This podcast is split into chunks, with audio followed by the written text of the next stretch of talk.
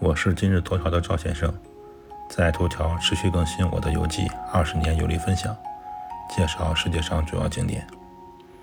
本篇文章共有二十三张照片和一个视频。先说视频，今天陪孩子玩，在儿子的阳光房找到了一个白银盒，这是我在卢瑟恩街边小店给孩子买的生日礼物。视频是在女儿的房间拍的。背景是孩子喜欢的粉色蝴蝶。好，现在开始说正题。这篇游记记录卢瑟恩另外一个地标景点——卡佩尔桥和八角水塔。卡佩尔桥又叫做教堂桥，是卢瑟恩的地标之一，始建于1333年。知识点一：卡佩尔桥是欧洲最古老的有顶木桥。卡佩尔桥横跨罗伊斯河，桥的中央有一个八角形的水塔，桥的两边挂满了鲜花。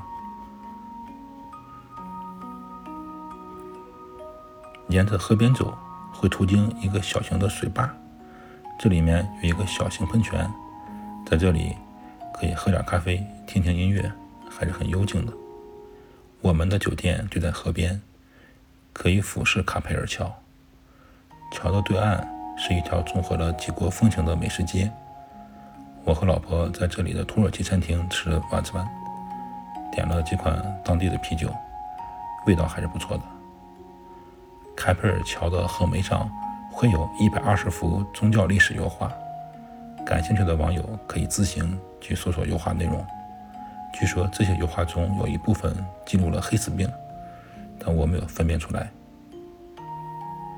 卢瑟恩城中有一段古墙，叫做穆格塞城墙，是瑞士保存最为完好、最长的防御性城墙之一，建于1386年。